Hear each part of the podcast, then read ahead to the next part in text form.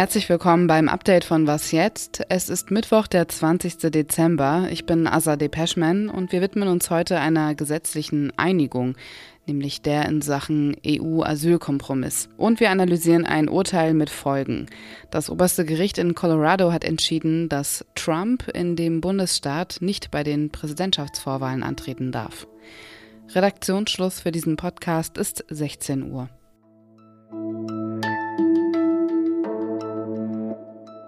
Die einen wollen strengere Regeln, die anderen mehr humanitäre Standards. Nach jahrelanger Diskussion konnten sich nun die Mitgliedstaaten der Europäischen Union und Vertreterinnen des EU-Parlaments auf einen Gesetzestext einigen. Es geht um den EU-Asylkompromiss. Damit soll die Gesetzeslage innerhalb der EU vereinheitlicht und illegale Migration eingedämmt werden. Bundesinnenministerin Nancy Faeser zeigt sich zufrieden und betont, dass man die Außengrenzen schützen und funktionierende Verfahren erreichen müsse, wenn man das Europa der offenen Grenzen im Inneren bewahren wolle. Das Paket hat sich Mathis Gunn vom Newsdesk bei Zeit Online mal genauer angesehen. Hallo Mathis. Hallo. Welche Änderungen beinhalten die Reform? Ja, durchgesetzt haben sich im Endeffekt ganz klar diejenigen, die strengere Regeln gefordert haben. Im Kern der Asylreform steht eine deutliche Verschärfung der EU-Gesetze zu Migration und Asyl. Und das Wichtigste ist, viele der Verfahren sollen zukünftig schon an den EU-Außengrenzen stattfinden. Das trifft dann besonders die Menschen, deren Herkunftsstaaten als relativ sicher gelten. Weil die geringere Aufnahmechancen haben, können sie in Zukunft schon an den EU-Außengrenzen an der Weiterreise gehindert werden. Bis zur Entscheidung über ihren Asylantrag können sie sogar in sogenannten Auffanglagern unter haftähnlichen Bedingungen untergebracht werden. Und insgesamt sollen Abschiebungen in sogenannte sichere Drittstaaten erleichtert werden. Eine weitere wichtige Änderung ist der sogenannte Solidaritätsmechanismus. Er regelt die Verteilung der Schutzsuchenden innerhalb der EU Ziel ist hierbei, die Hauptankunftsländer wie zum Beispiel Italien oder Griechenland zu entlasten.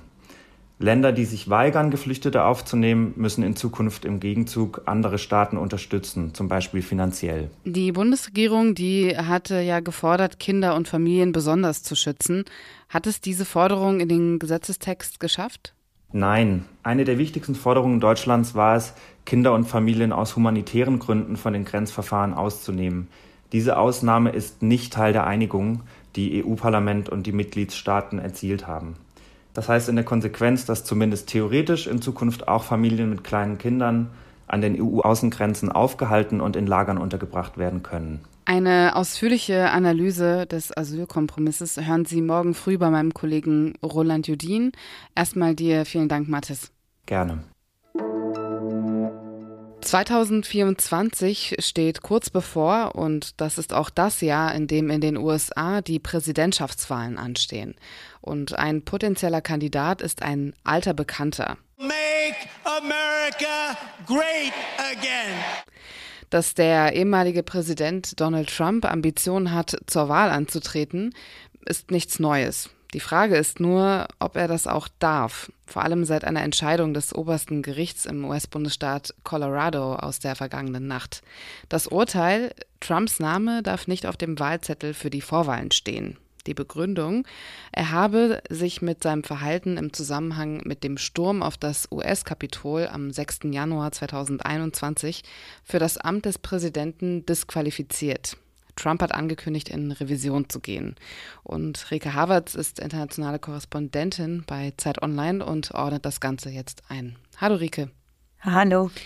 Kann dieses Gerichtsurteil tatsächlich dazu führen, dass Trump aus dem Präsidentschaftsrennen fliegt?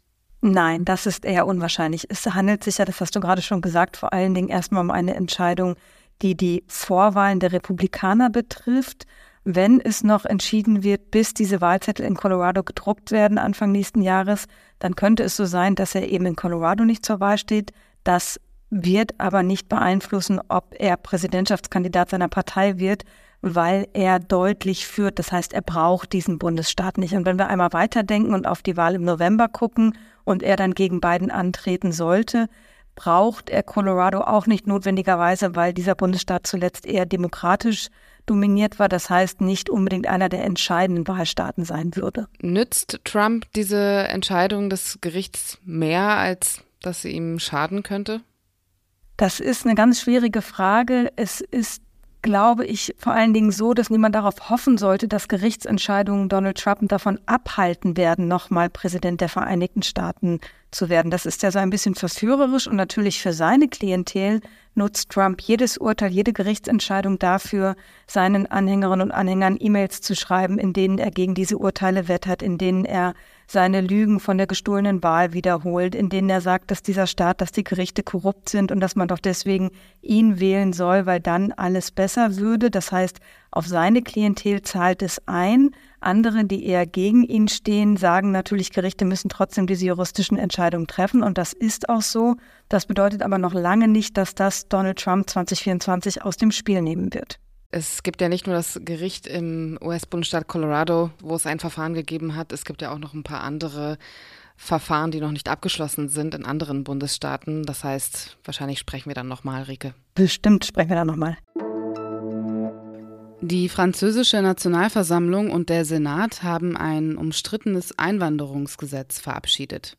Umstritten deshalb, weil die Regierung um die Partei von Präsident Macron es unter anderem mit den Stimmen der rechtsextremen Fraktion um Marine Le Pen verabschiedet hat. Auch die Konservativen stimmten dafür. On peut tout de même se réjouir d'une avancée idéologique, d'une victoire même idéologique du Rassemblement national.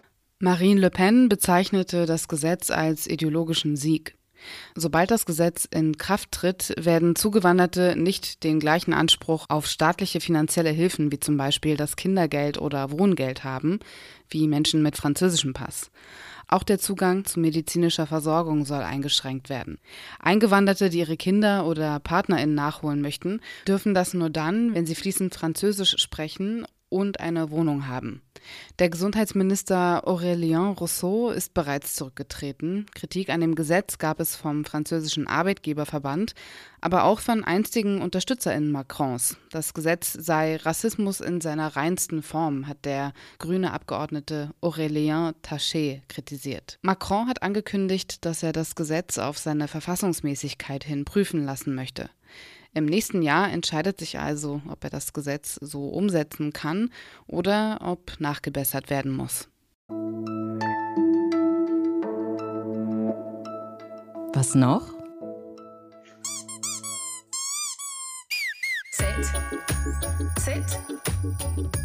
Falls Sie sich schon immer mal gefragt haben, wie ein Weihnachtssong klingt, der speziell für Hunde entwickelt wurde, Sie haben soeben das Ergebnis gehört. Das Lied wurde mit Unterstützung von Tierärztinnen und Tierverhaltensforscherinnen gemeinsam entwickelt. Das heißt mit Elementen, auf die Hunde positiv reagieren und die sie glücklich machen. Zum Beispiel bestimmte Hochfrequenztöne, quietschende Hundespielzeuge und solche bekannten Phrasen wie Good Girl oder Good Boy, also braver Junge, braves Mädchen.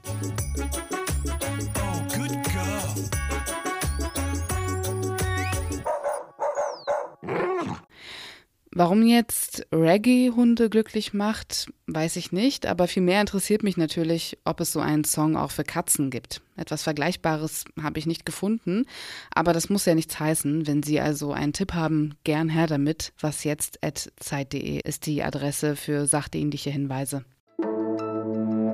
Und das war das Update von Was jetzt bis hierhin. Ich bin Azadeh Peschman und das war meine letzte Was jetzt Folge in diesem Jahr also fast müsste man sagen. Am Freitag hören Sie mich nochmal mit dem gesamten Was jetzt-Team in der alljährlichen Jahresrückblickfolge. Dort lassen wir dann Revue passieren, was in diesem Jahr nachrichtentechnisch so alles passiert ist und wichtig war. Aber ich wünsche Ihnen jetzt schon mal entspannte, hoffentlich stressfreie Feiertage. Kommen Sie gut ins neue Jahr.